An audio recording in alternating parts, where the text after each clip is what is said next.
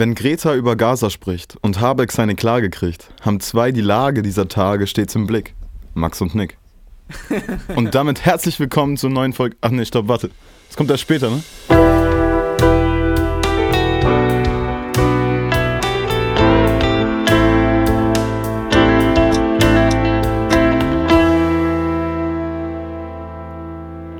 Wenn diese Klage erfolgreich ist, das würde Deutschland wirklich wirtschaftlich hart, hart treffen. Wahrscheinlich so hart, dass wir das nicht bestehen werden. Das, liebe Zuhörerinnen und Zuhörer, sagte Vizekanzler und Wirtschaftsminister Robert Habeck von den Grünen am 21. Juni bei einer Regierungsbefragung im Bundestag. Und damit herzlich willkommen zur Folge 33 von Ehrlich Berlin, dem Polit-Podcast mit erfrischend ehrlichen Journalismus von uns, zwei angehenden Journalisten aus natürlich der Bundeshauptstadt. 14-tägig geben wir euch unsere Sicht zu dem, was eben aktuell so in der Welt passiert. Und die Stimme des Zitats dieser Woche war wie immer die von Max Benz Koch. Und die meines Gegenübers war wie immer die von Nick Wilke, der mir einmal mehr aus Dublin dazu geschalten ist. Ja, Nick, ich freue mich sehr, dass wir unsere Zuhörerinnen und Zuhörer endlich mal wieder zu einer Folge hier bei Ehrlich Berlin begrüßen dürfen. Ich habe hier einleitend von 14-tägigen Rhythmus gesprochen. Mehr oder das, weniger. Das war tatsächlich der weniger klangvolle äh, dreiwöchige Rhythmus, den wir hier als letztes veranschlagt haben. Also die, die die Pace sollte mal wieder nach oben geschraubt werden. Wir müssen hier mal wieder auf Fahrt kommen, aber wir sind hier mit Folge 33 auf dem besten Wege, um dies zu tun. Gehen wir doch direkt erstmal rein in die erste Thematik. Die soll sich nämlich passend zum Intro um den Bundeshaushalt drehen. Und da müssen wir tatsächlich nach dieser Woche fragen, ist die Ampel in Gefahr? Ja, vor allem ist die Ampel pleite, ist eigentlich die nächste Frage. Also ich musste das hier schon, ich musste das hier schon äh, einem meiner Professoren erklären, der irgendwie die Irish Times, also das, das lokale Blatt hatte das hier auch gemeldet in der App. Und der hat mich dann erstmal gefragt, ob Deutschland jetzt de facto pleite ist und wie wir uns das jetzt vorstellen. Also auf Ernst auch wirklich gefragt, ob wir jetzt irgendwie im öffentlichen Dienst die Lohnfortzahlung nicht mehr tätigen können oder ob Sozialleistungen gestrichen werden da schon mal Entwarnung, so ist es nicht, denn diese 60 Milliarden, huch, die jetzt fehlen, die waren so noch gar nicht existent. Also das kann man sich so vorstellen, wie ähm, da wurde halt eine Veranschlagung gemacht für die kommenden Jahr, Jahre und ähm, ja, die existiert jetzt halt einfach nicht mehr. Was ist passiert? Christian Lindner und Robert Habeck und auch Olaf Scholz, das sind so die drei Schuldigen, würde man jetzt sagen. Und auch die drei, die ähm, sich vor dieser himmelblauen Wand in der Bundespressekonferenz dazu kürzlich geäußert haben. Die hatten die sensationelle Idee, ähm, im Haushalt von 2021 die Corona-Gelder, die veranschlagt wurden, um die Corona-Krise, wir erinnern uns, dieses Virus damals ähm, zu lösen, die sollten dann einfach verschoben werden mit so einem kleinen Trick in den KTF. Das ist der Klima- und Transformationsfonds. Und ja, Max, ich sag's mal so, das fand das Bundesverfassungsgericht nicht so geil. Die Union hat die Ampel jetzt ganz simpel, alle Juristen werden mich schelten für diese Formulierung da angezeigt. Ähm, und das Bundesverfassungsgericht hat quasi das härteste mögliche Urteil gesprochen. Das ist auch ein Novum. Normalerweise gehen die nicht so diesen Schwarz-Weiß-Weg. Aber sie haben gesagt, das ist nichtig, das ist verfassungswidrig. Und jetzt muss man ganz ehrlich so sagen, aus dem, was ich hier mitbekomme und auch aus dem, was mein Professor so aus seiner außenirischen Perspektive geschildert hat, äh, steht die Ampel ein bisschen doof da. Und mal wieder irgendwie gefühlt Außenperspektive ein handwerklicher Fehler, der eigentlich doch absehbar war. Ja, und diese, dieser Trick, die Idee für diesen Trick, die soll wohl schon vor Antritt der Ampel so formuliert worden sein und in die Wege geleitet worden sein. Und die Ampel ist trotzdem unmittelbar und direkt damit betroffen und kann das nicht auf die Kroko schieben, weil wir erinnern uns, der damalige Bundesminister der Finanzen war der amtierende Bundeskanzler, nämlich Olaf Scholz.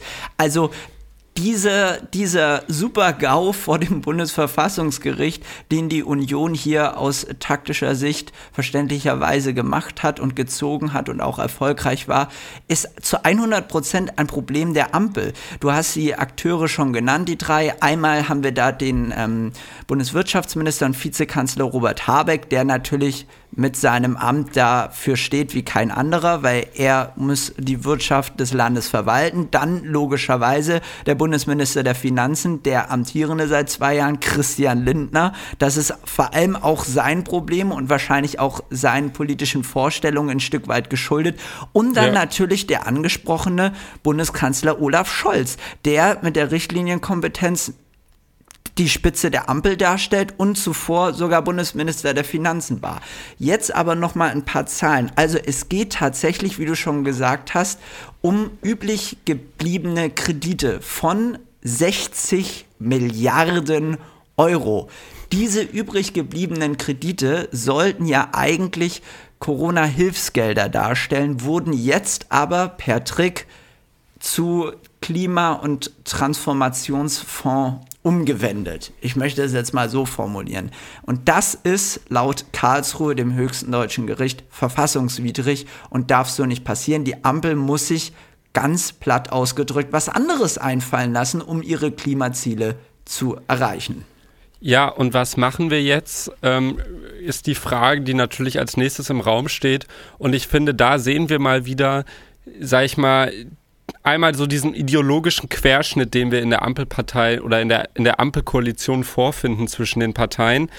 Wir haben ja jetzt ein paar Optionen und so viel sei gesagt, Max. Ähm, keine davon geht wirklich auf. Also du kannst nicht die Steuern erhöhen, das will zwar die SPD, das kannst du mit der FDP nicht machen.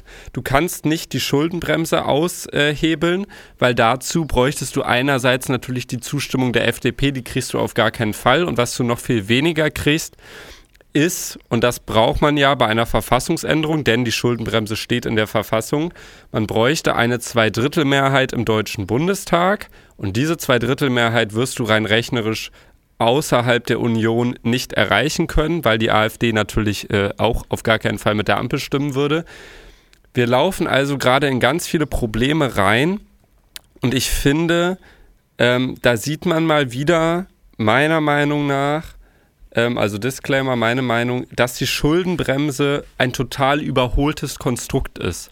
Du brauchst halt in so Klimafragen, musst du halt einfach riesige Investitionen tätigen. Und ich könnte mir vorstellen, da sind wir uns wahrscheinlich alle einig, wenn ich jetzt sage, nicht vor dem Klima, vor der Klimakatastrophe zu schützen, wird am Ende für den deutschen Staat und für uns alle, äh, für die gesamte Weltgemeinschaft viel teurer, als jetzt die Milliarden in die Hand zu nehmen um uns ähm, ja, zu dämmen, äh, um äh, Windräder zu bauen, um grüne Energie ähm, voranzubringen. Das ist immer noch viel Geld, was da jetzt in die Hand genommen werden muss. Summa summarum gehen wir am Ende aber trotzdem mit einem Plus raus. Und diese äh, Schuldenbremse, die du hier als nicht mehr zeitgemäß tituliert hast, die stammt noch aus der Finanzkrise. Also sie ist ein Resultat der Finanzkrise und hatte durchaus in den Jahren danach auch ihre Berechtigung und jeder ja hätte da wahrscheinlich im Bundestag auch bis natürlich auf wenige Ausnahmen der damaligen Opposition dafür gestimmt und haben auch dafür gestimmt. Also das war eine gute Sache, das war eine gute Idee, eben den Staat selber zu regulieren und eben keine Schulden über Jahre anzuhäufen durch wechselnde Regierungen und Regierungsideen. Nun haben wir aber seit 2020, das kann man so sagen, seit Frühjahr 2020 durchgehend Ausnahmesituation. Wir hatten davor schon ja. riesige Probleme mit der Klimakrise. Die werden mit den Jahren natürlich nicht weniger akut, sondern ganz im Gegenteil eher akuter. Und da wird Geld benötigt.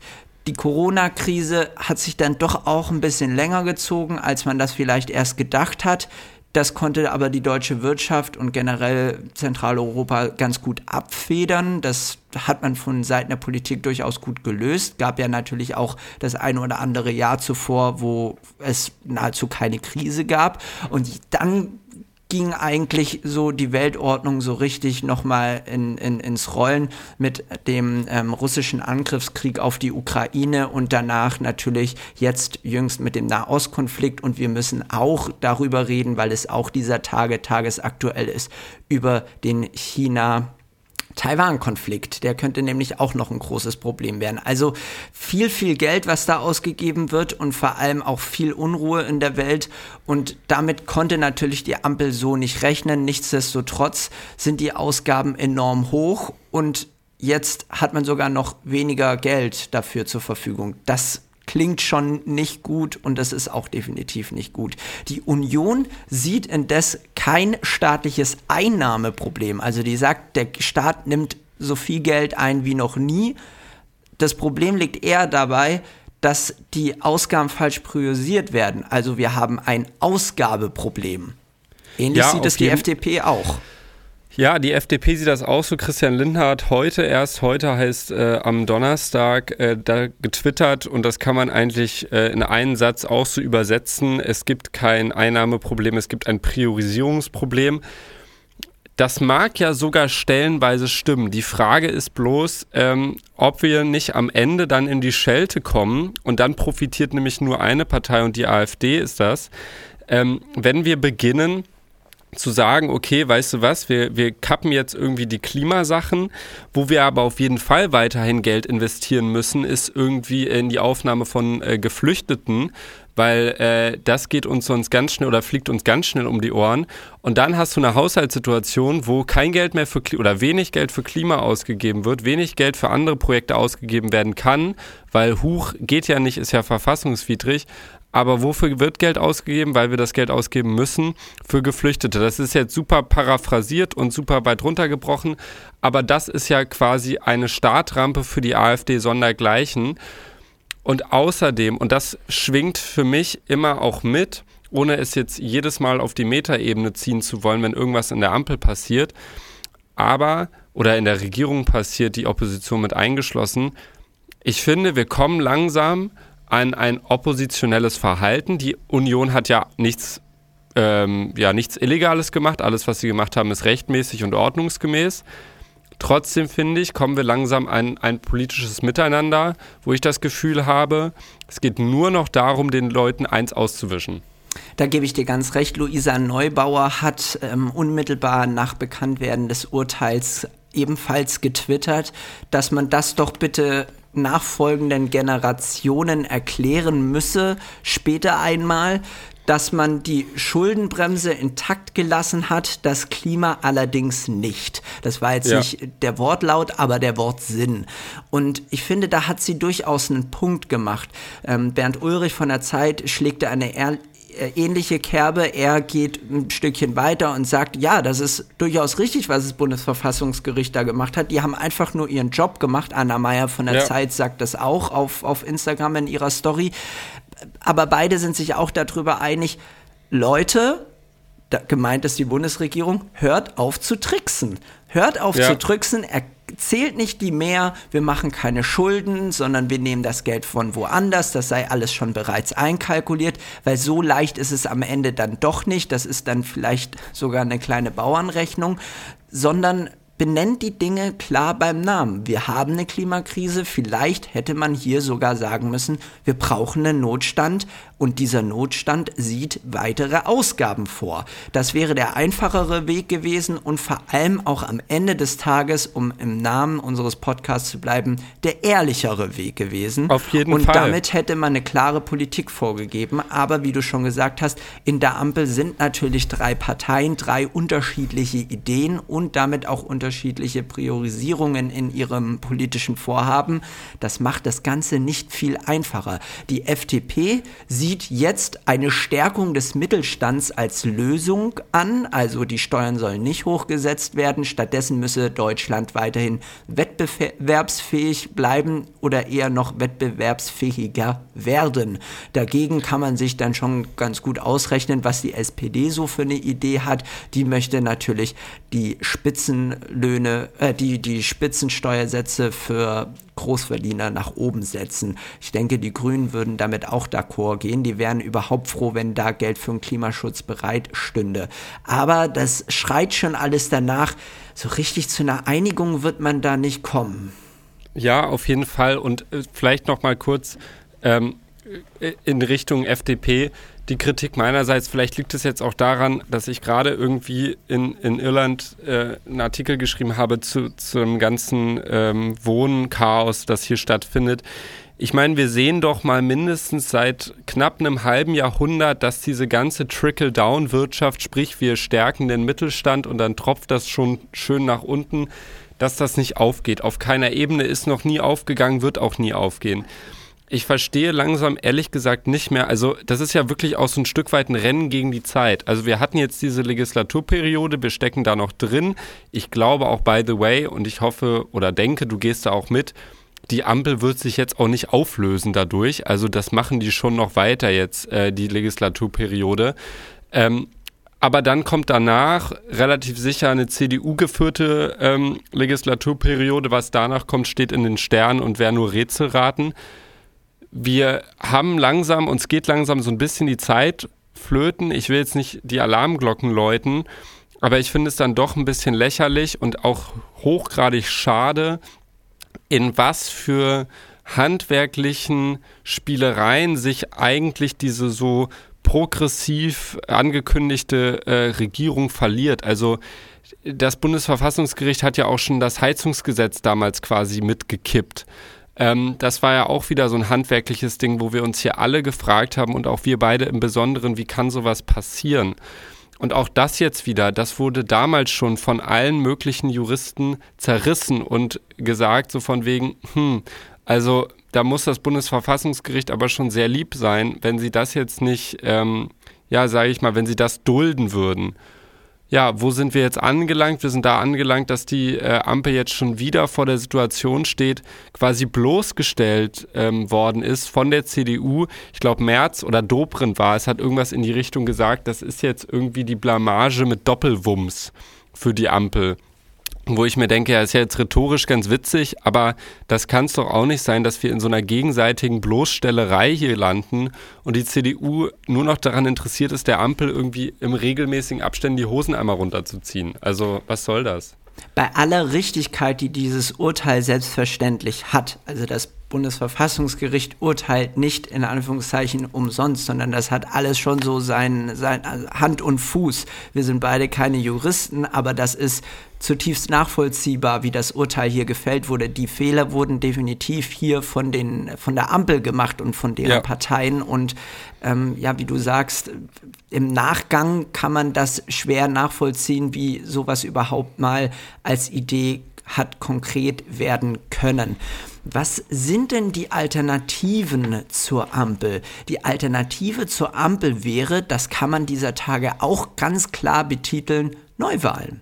Denn Friedrich Merz hat ja. gesagt, er sieht sich in keinerlei Ermessen und in seiner Vorstellungskraft sieht er nicht, wie er den Vizepart in einem Kroko-Bündnis SPD geführt einnehmen soll. Sprich, wenn die Ampel sich auflöst, wenn die Ampel uneins ist, dass sie nicht mehr weiter regieren kann, wird es Neuwahlen geben und dann wäre wahrscheinlich der neue Bundeskanzler Friedrich Merz. Und wie die Regierungszusammenstellung dann aussehen würde, ja, das äh, weiß keiner so richtig.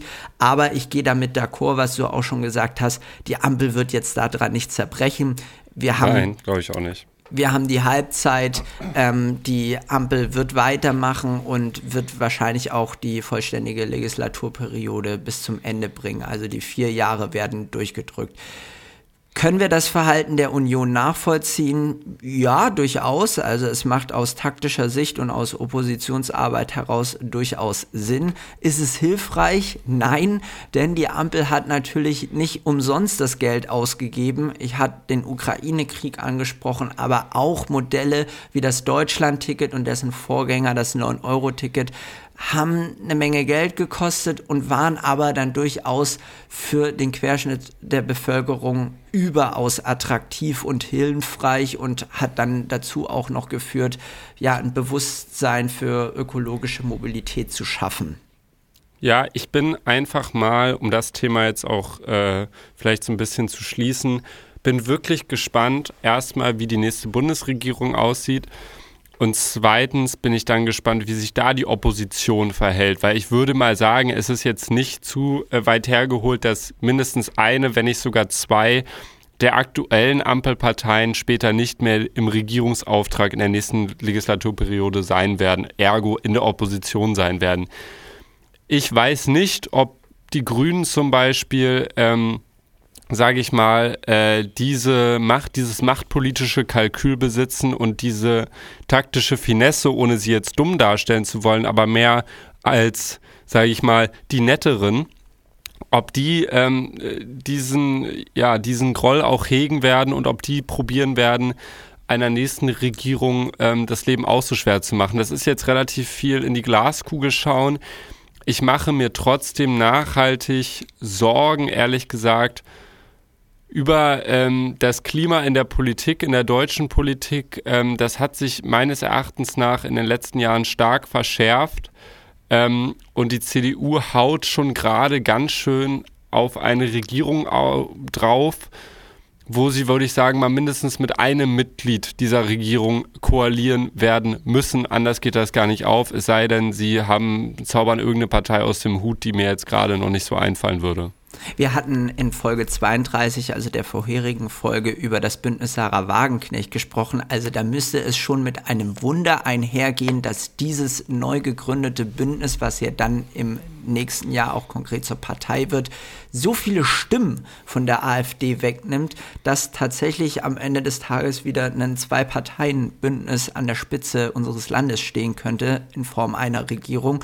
Ich würde eher jetzt dazu tendieren und sagen, ja, die CDU wird wahrscheinlich die nächste Bundesregierung anführen. Ja, danach sieht es aus, aber nicht nur mit einem, sondern mit zwei Partnern und wahrscheinlich sind beide Partner oder sehr wahrscheinlich sind beide Partner auch gerade schon Teil der Ampel.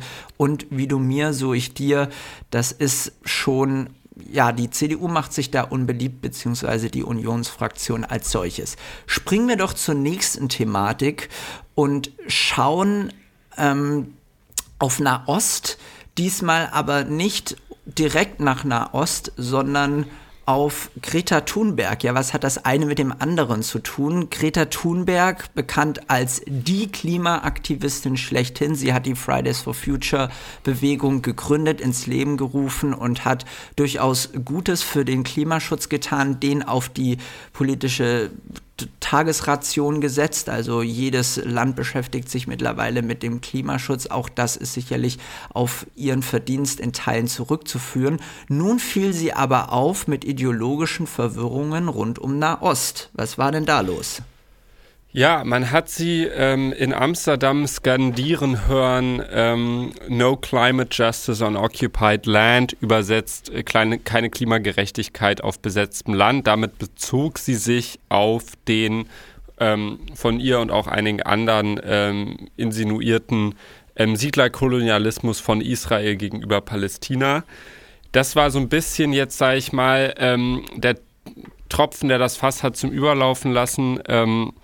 Wir haben es in der vergangenen Folge schon thematisiert. Sie hat schon ein Bild gepostet, wo sie ein Plakat hochhielt, Stand with Gaza. Ähm, darüber hinaus hat sich Fridays for Future, der internationale Account, wir müssen gleich nochmal ein bisschen auf die Strukturiertheit bzw. fehlende Strukturiertheit dieser Organisation ähm, eingehen, finde ich. Ähm, der internationale Fridays for Future Account hat auf Instagram ähm, Dinge gepostet, die so, würde ich sagen, schon stark in das verschwörungsideologische Milieu abdrifteten. Da waren dann so Sachen drin, wie, der, ähm, wie die Medien, die westlichen Medien dich brainwashen, ähm, Israel zu unterstützen und so weiter und so fort. Israel wurde da als Kolonialstaat ähm, ja, ähm, tituliert. Das sind alles Sachen, ähm, die hochgradig schwierig sind, die ähm, Teilweise würde ich jetzt sagen, ich würde nicht mitgehen, dass es komplett äh, antisemitisch ist, alles davon, aber vieles, zu vieles. Es reicht schon eine Sache, die antisemitisch ist, das ist schon eine zu viel auf jeden Fall. Und da sieht man jetzt langsam diese Bewegung, die schon seit einigen Wochen und Monaten am Kippen ist, ähm, droht jetzt völlig auseinanderzubrechen. Luisa Neubauer hat in der Zeit, ähm, unter anderem Anna Meyer und ich glaube Sascha Czajmowitz war der andere, ein Interview gegeben dazu. Und das las sich für mich zwischen den Zeilen so, als könnte eine Abspaltung vom deutschen, österreichischen und Schweizer Fridays for Future vom internationalen Fridays for Future bevorstehen. Ähm, dazu sei noch gesagt, als Kontext, Fridays for Future kann man sich nicht vorstellen wie eine wirklich gut strukturierte Organisation. Der äh, internationale Verband, das ist wirklich eine einfach eine gewisse Anzahl von Telegram-Gruppen, in die ähm, halt einfach alle möglichen Leute reinschreiben können. Der SZ liegen diese Gruppen, die Protokolle der Gruppen vor. Und auch da liest sich teilweise leider ähm, ein gewisser Antisemitismus raus. Und ähm, ich glaube tatsächlich, das hatten wir auch in der letzten Folge schon thematisiert. Das ist so ein bisschen ein, in, in Fridays for Future international spiegelt sich gerade so ein bisschen das Problem der internationalen Linken wieder. Es gibt da einfach ein paar Leute, die den Befreiungskampf ähm, völlig übertrieben haben, den anti-imperialistischen Befreiungskampf und nun tatsächlich ähm, ja, auf Seiten einer und ich finde, da kann man sich nur einig sein, einer Terrororganisation, die auch diesen Namen verdient hat, stehen. Ich möchte darauf gar nicht weiter eingehen. Ich finde, du hast da schon im breiten Umfang erklärt, was schiefgelaufen ist bei Fridays for Future international und in welchem Dilemma die Bewegung als solche steckt. Die Frage, die über all dessen schwebt, ist, warum hat Greta Thunberg, warum hat Fridays for Future International das überhaupt gemacht? Leichter ist die Frage, wenn man sie tatsächlich auf Greta Thunberg personalisiert, weil wenn einige wenige innerhalb der Bewegung politisch mit anderen Überzeugungen auffallen, als man sie vielleicht so bei Fridays for Future vermutet hätte, dann steht das als solches da. Aber Greta Thunberg als Person war immer diejenige, die gesagt hat, sie möchte kein Blabla, es geht ihr nur um den Klimaschutz. Und sie steht hier und sie steht da, um sich für den Klimaschutz einzusetzen und um gute Politik zu befördern, die, den, die das Klima rettet, die das Klima schützt. Jetzt aber tut sie genau das Gegenteilige und ich finde, zumindest ist das so meine Empfindung, meine Emotion, die, die ich dabei habe, sie reißt damit ganz viel ein, was sie vorher aufgebaut hat, denn sie tut genau das Gegenteilige. Sie spricht jetzt über Sachen, die mit dem Klima gar nichts zu tun haben und das ist ja total legitim, dass sie dazu eine Meinung und eine Position bezieht und dass sie diese hat, aber sie muss es dann nicht öffentlich tun, wenn sie zuvor immer skandiert hat, sie ist nur in der Öffentlichkeit und steht nur für den Schutz des Klimas und für die Politik, die für das Klima gemacht werden soll. Ja, auf jeden Fall. Und ich glaube, die, also ich kann dir da auch nur zustimmen, dieses, sag ich mal, ähm, Klimaschutz geht über Politikum, das ist ja, hat sie ja jetzt genau gedreht ich glaube, zumindest geht es mir so. Meine ganz große Problematik ist, dass ich bei gewissen Sachen, ähm, und da hatten wir jetzt in den vergangenen Tagen, glaube ich, viel drüber gesprochen, auch wir beide, und ich spreche auch viel mit den Menschen drüber, weil in Irland auch nochmal die Meinung einfach eine ganz andere ist als in Deutschland. Ich finde es hochproblematisch, dass gewisse Sachen ja sogar stimmen. Also ich meine, was heißt stimmen? Äh, es gibt Menschenrechtsorganisationen wie die Human Rights Watch, wie Amnesty International, die halt schon seit äh, Jahren, Jahrzehnten das Verhalten von Israel verurteilen. Ähm, und es wird halt einfach gerade ganz viel vermengt, ganz viel zum falschen Zeitraum auch vermengt, ganz viele Ja-Aber-Sätze gesagt. Ähm, und ich glaube, wir befinden uns gerade in so einer politischen Gemengelage, wo ähm, es ganz schnell vorbei sein kann mit einem, wenn man das ähm, falsche Wort ergreift. Und wo natürlich auch gerade wieder, und das finde ich so erschreckend, ich meine, ich kann es jetzt nur aus der Ferne beurteilen, ich aber mitbekomme, dass das Leben von Juden und Jüdinnen in Deutschland so gefährdet ist wie lange nicht mehr. Wir, wir steuern gerade einfach auf eine Zeit zu, wo ich, hab, wo ich das Gefühl habe, die Gesellschaft zersplittert sich weiterhin. Ähm, und das macht mich ehrlich gesagt sehr traurig und äh, es bedrückt mich auch sehr. Und ich finde dann einfach solche Aussagen, um den Bogen zu schlagen, wie die jetzt von Greta Thunberg, einfach unnötig ähm, und einfach nochmal, sage ich mal, Öl ins Feuer gießend. Und ich muss ganz ehrlich sagen, das klingt jetzt vielleicht ein wenig radikal, aber wenn ich ihr Berater wäre, würde ich ihr auch empfehlen, aus dem Laden auszutreten. Also das ist gerade das Einzige, was ähm, die Bewegung noch schützen kann, wenn sich die Bewegung nicht völlig auflöst, ähm, wenn Greta Thunberg da rausgeht, weil sie gerade einfach einen Hass und ähm, dazu auch noch berechtigte Kritik auf diese ähm, Organisation bringt, die die einfach gerade auch gar nicht brauchen, weil sie wirklich genug Themen haben und genug zu tun haben. Ja, ich, ich stimme dir da vollumfänglich zu. Ich finde die Reaktion von Fridays for Future Deutschland, ich betitel sie jetzt einfach mal so, also der Bewegung im deutschsprachigen Raum um Luisa Neubauer, vollkommen richtig und angebracht und sehr klar und zutreffend. Dementsprechend stimmt mich das positiv, dass die Bewegung hierzulande nicht mundtot gemacht wird und durchaus auch noch in nächster Zeit Einfluss haben wird oder zumindest ähm, ja, eine größere Reichweite generieren kann. Wir kommen zum Ende der Folge und möchten hier eine kleine Rubrik anbringen. Vielleicht schafft es diese auch noch in weitere Folgen, nämlich dem sogenannten Musste wissen. Nachrichten der Woche, die es nicht in die Sendung geschafft haben, die aber definitiv hier zur Erwähnung gebracht werden müssen. Ganz kurz und einfach, die Lage in Gaza ist weiterhin verheerend. Wir haben gerade um Greta Thunberg gesprochen, um ihre Aussagen. Leider hat sich dort nicht allzu viel getan. Natürlich tut sich da ständig und immer sehr viel, aber die Lage ist leider immer noch sehr verheerend, auch in großen Teilen unübersichtlich und ja. ähm, viele Ereignisse, die dort passieren, sind nicht klar zuzuordnen. Deswegen erlauben wir uns hier als Ehrlich Berlin auch nicht, die weiter zu kommentieren. Nur die Empfehlung an der Stelle, das sei auch nochmal gesagt, nutzt die Qualitätsmedien, lest da richtig nach, informiert euch ordentlich, wenn euch das interessiert, weil die Thematik ist super groß und komplex, als dass wir sie hier als gedritteltes Thema in eine Folge aufnehmen können.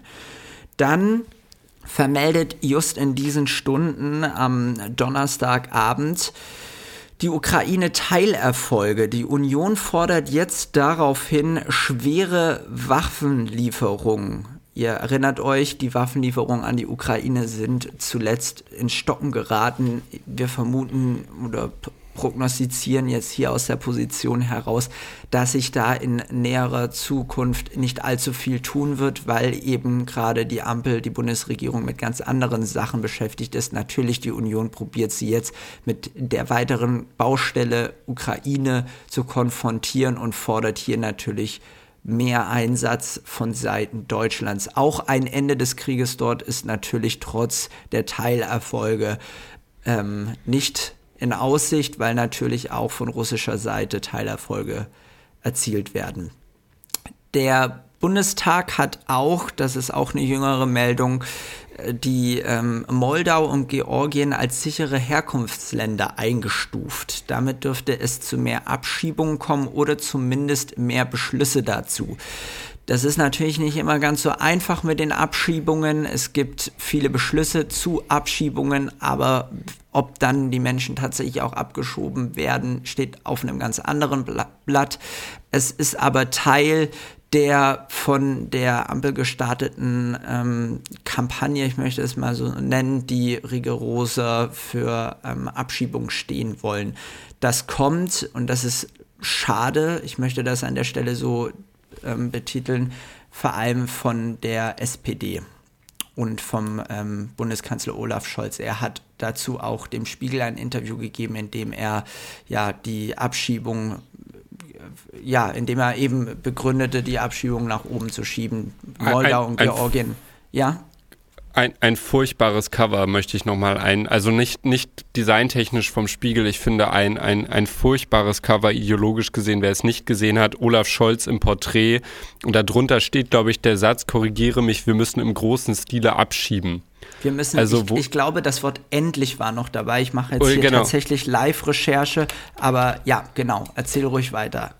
Genau, und das muss ich ganz ehrlich sagen, äh, hat mich hier ähm, wirklich schockiert, als ich das auf Twitter gesehen habe, dieses Cover, wo ich dachte, es kann doch nicht sein, dass da ein SPD-Kanzler sich ablichten lässt mit diesem Satz vorne drauf. Also der wird das ja wahrscheinlich auch gewusst haben. Das fand ich wirklich, ähm, ja, irgendwie ideologisch gesehen verheerend und hat mir mal wieder gezeigt, du, gute AfD-Umfrageergebnisse, ändern die ähm, ja, Parteipolitik der SPD anscheinend auch mit. Also das hat mich wirklich nicht nur stark irritiert, sondern auch echt ein wenig verstört, muss ich ganz ehrlich sagen. Im Wortlaut war die Überschrift, das ist ein Zitat von Scholz, wir müssen endlich im großen Stil abschieben, so wie ich das hier schon angebracht habe. Ja, ähm, mehr brauchen wir dazu nicht sagen. Es ist eines SPD-Kanzlers unpassend und ähm, passt aber auch in die verwirrende politische Lage, die wir gerade haben in Zeiten von AfD-Rekordumfragewerten. Zum Abschluss dieser Folge wollen wir noch ein bisschen Witz hineinbringen. Und lieber ja. Nick, du hattest mir Anfang dieser Woche geschrieben, du Maxe, ich habe da eine sehr gute Idee. Wetten das, das geht ja nun final und endlich zu Ende. Zumindest mit Thomas Gottschalk. Zumindest mit Zumindest Thomas mit Gottschalk, das war ja schon mal so. Dann kam da ein, ein junger Südtiroler Moderator, Markus Lanz, ihr kennt ihn, und sollte die Sendung übernehmen. Er scheiterte. Es gab aber trotzdem eine Neuauflage von Wetten das und die geht jetzt ebenfalls mit Thomas Gottschalk zu Ende. Und Nick, ich würde einfach mal sagen, erklär doch mal ein bisschen, was war deine Idee und was hast du da konkret für uns mitgebracht? Ja, also ich muss ganz ehrlich sagen, ähm, auch wenn ich jetzt die neueren Folgen wetten, das ähm, nicht mehr ganz so großartig fand und man doch dann anmerkt, dem Thomas Gottschalk, dass der vielleicht so ein bisschen eingerostet ist in der Moderation, finde ich aber doch, dass es ein Stück weit ein deutsches Kulturgut ist. Ähm, und ich finde einfach, ich, ich würde es einfach schön finden, wenn wir das in der Form würdigen, dass wir uns nochmal mit ein paar Wetten ähm, einbringen. Ich würde jetzt nicht sagen, dass wir die offiziell einreichen. Vielleicht hört ja jemand vom ZDF zu, dann würde ich das jetzt hier einfach mal als offizielle Einreichung verstehen. Ich habe mir mal eine für dich, eine für mich und eine für uns beide überlegt, damit eine davon vielleicht es in die Sendung schafft. Okay, ich fange mal mit der für dich an, die du dir ja, überlegt hast, ja. weil ich finde das witziger, wenn, wenn es eine andere Stimme sagt als deine. Also, du, du, du, du. Nick W. aus Berlin wettet, jede einzelne Post von Wagner anhand des ersten Satzes dem Erscheinungstag zuzuordnen zu können. Ja, ich würde sagen, das, das kann ich auf jeden Fall, das schaffe ich auch. Äh, Grüße an, an einen geliebten Professor aus Berlin, äh, dem ich äh, quasi in jeder Vorlesung die aktuelle Post von Wagner vorgelesen habe. Einfach weil ich, ich bin großer Fan, ich bin mir zu 99 Prozent sicher, dass er das nicht mehr selber schreibt. Erklär ähm, mal, was ist, denn, was ist denn die Post von Wagner überhaupt? Ja, nicht, dass wir hier wieder äh, ja, Einwände also, ach so, ja. Erklär das mal. Die, also die, die, die Post von Wagner ist ähm, in der Bild eine erscheinende Kolumne von äh, Franz Josef Wagner ähm, ein ähm, Kolumnist, der das gefühlt schon seit 120.000 Jahren macht. Weil er und, ja auch 135 äh, Jahre alt ist.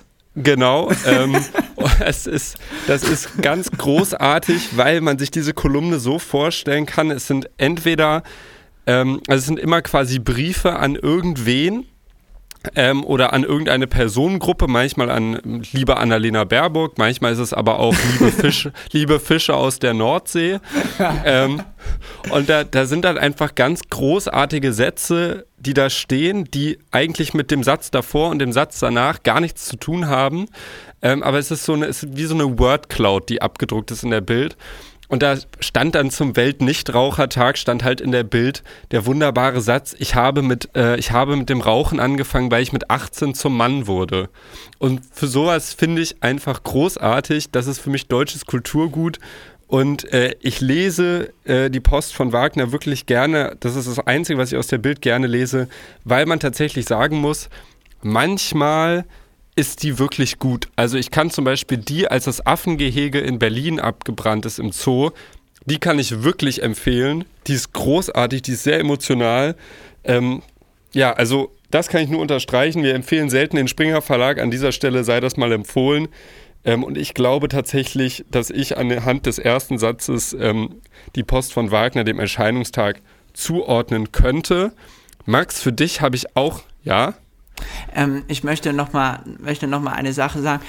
Ich fand auch eine gute Post von Wagner zum Thema Eiwanger. Da war er auch auf jeden Fall gut unterwegs. Da ja. hat er nämlich sinnge sinngemäß gesagt, ähm, dass der Eiwanger nicht mehr tragbar wäre. Und der Witz dabei ja. war eben, dass die Post von Wagner durchaus mit rechtspopulistischen Ideen aufgefallen ist in der Vergangenheit und ausgerechnet ja. jetzt die Kolumne ist, die mit der mitklarsten Position gegenüber Aiwanger aufgefallen ist. Also Post von Aiwanger auf jeden Fall immer lesenswert, große Unterhaltung und manchmal ist man auch ein bisschen entsetzt. Mein All-Time Lieblings-Zeitmagazin-Cover ist übrigens das, ja. in, als, die, ja. als, als das Zeitmagazin ähm, jo, äh, Wagner eben interviewt hat. Und da war ein Zettel von Wagner, das Cover des Zeitmagazins, welches er dem Zeitmagazin offensichtlich geschrieben hat. Also es war handgeschrieben. Der hat eine schöne Handschrift, der Mann, das muss man auch sagen. Und da stand drauf, sinngemäß, äh, liebe Zeit, macht doch bitte, dass ich mich nicht über euch ärgern muss. Ja, genau. Großartig. Großartig. Großartig. Also, Überragend Großartig. gut, ja. Und ich möchte auch nochmal, weil wir hier gerade in den Springer Verlag in, oder in den ähm, Springer Medien empfohlen haben, ich möchte auch nochmal eine große Empfehlung aussprechen an das Weltinterview, ähm, also das Welt-TV-Interview mit dem GDL-Gewerkschafterchef. Großartig, großartig. Also wenn ein, wenn ein Mann alle, alle ähm, Charaktereigenschaften eines leidenschaftlichen Gewerkschafters erfüllen soll, dann ähm, macht der Mann das. Also schaut ja. euch das auch mal an. GDL-Chef im Weltinterview. Findet ihr ich glaube sicherlich tatsächlich auf YouTube. Ein ich glaube tatsächlich auch einer der meistgehassten Deutschen statistisch betrachtet. Aber ist auf jeden Fall sehr empfehlenswert. Der Mann gibt immer hoch hochgradig unterhaltsame Interviews. Ich würde sagen, Max, ich habe auch eine Wette für dich mitgebracht und eine, wo ich tatsächlich sage, aus diesen drei Wetten, die ähm, wir uns erdacht haben, ist das die, die ich am realistischsten, für am realistischsten halte.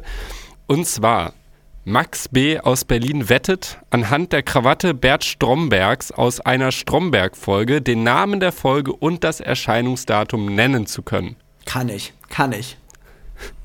Das, das glaube ich dir aufs Wort. Das glaube ich dir wirklich aufs Wort. Also so viel wie, wie du in der Uni Stromberg zitierst und das vermisse ich tatsächlich hier im Ausland am meisten, äh, kommt halt auch nicht so, kommt nicht so cool im äh, englischsprachigen Ausland Stromberg zu zitieren. Der zündet dann immer nicht so.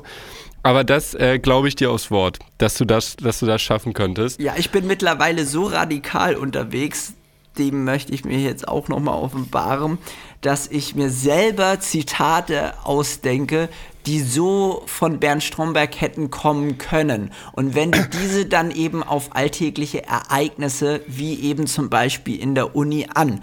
Und meine Mitmenschen sind dann manchmal etwas verwirrt und ich muss dann eben so für kurze Zeit in diese Rolle des Bernd Strombergs hineinschlüpfen, um das zu verdeutlichen, dass ich das natürlich jetzt gerade so nicht ernst gemeint habe.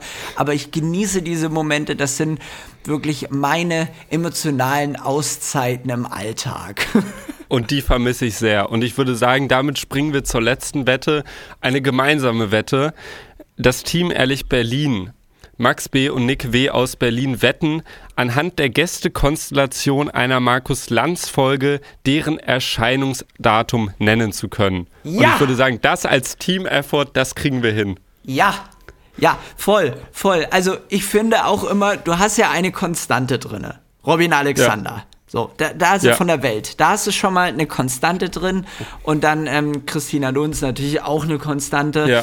Ähm, äh, ja, super, super. Weißt du, was hätte ich pro- total bloß problematisch wird? Weißt du, was pro- problematisch wird? Ich würde sagen, die Folgen in der Anfangszeit von Corona, da können wir uns täuschen. Da sitzt Ja. dann nämlich Robin Alexander, Christina Dunz, Henrik Streeck und Christian Drosten Mhm. und Karl Lauterbach natürlich. Und die sitzen dann da halt vier Wochen am Stück, Mhm. quasi in der gleichen Konstellation. Ich glaube, da könnten wir uns irren, aber sonst, da, davon abgesehen, ähm, das ist machbar. Das ist machbar. Ja, Also ist auch so eine auch. schöne, ist auch so eine schöne. Die, der ZDF hat ja auch gern dann mal so Wetten drin bei Wetten das, die so auch mit dem eigenen ähm, Kanal was zu tun haben. Also das kann ich mir schon vorstellen, dass das funktioniert. Ja, das, das kann ich mir auch gut vorstellen. Und ich finde, wir hatten jetzt hier nochmal einen lustigen Folgenabschluss. Ich bedanke mich recht herzlich bei dir, Nick, und ähm, wünsche dir gutes Wetter in Dublin, insofern das möglich ist. Ja, insofern das möglich ist. Ich bedanke mich auch ganz herzlich bei dir, Max. Es hat mir wieder sehr viel Freude gemacht. Ich schicke meine Grüße von der Insel ähm, zurück in die äh, deutsche Bundeshauptstadt und würde sagen, damit kehren wir uns diese Woche raus. Macht's gut, bleibt ehrlich Berlin. Bleibt ehrlich, Berlin und informiert. Ciao.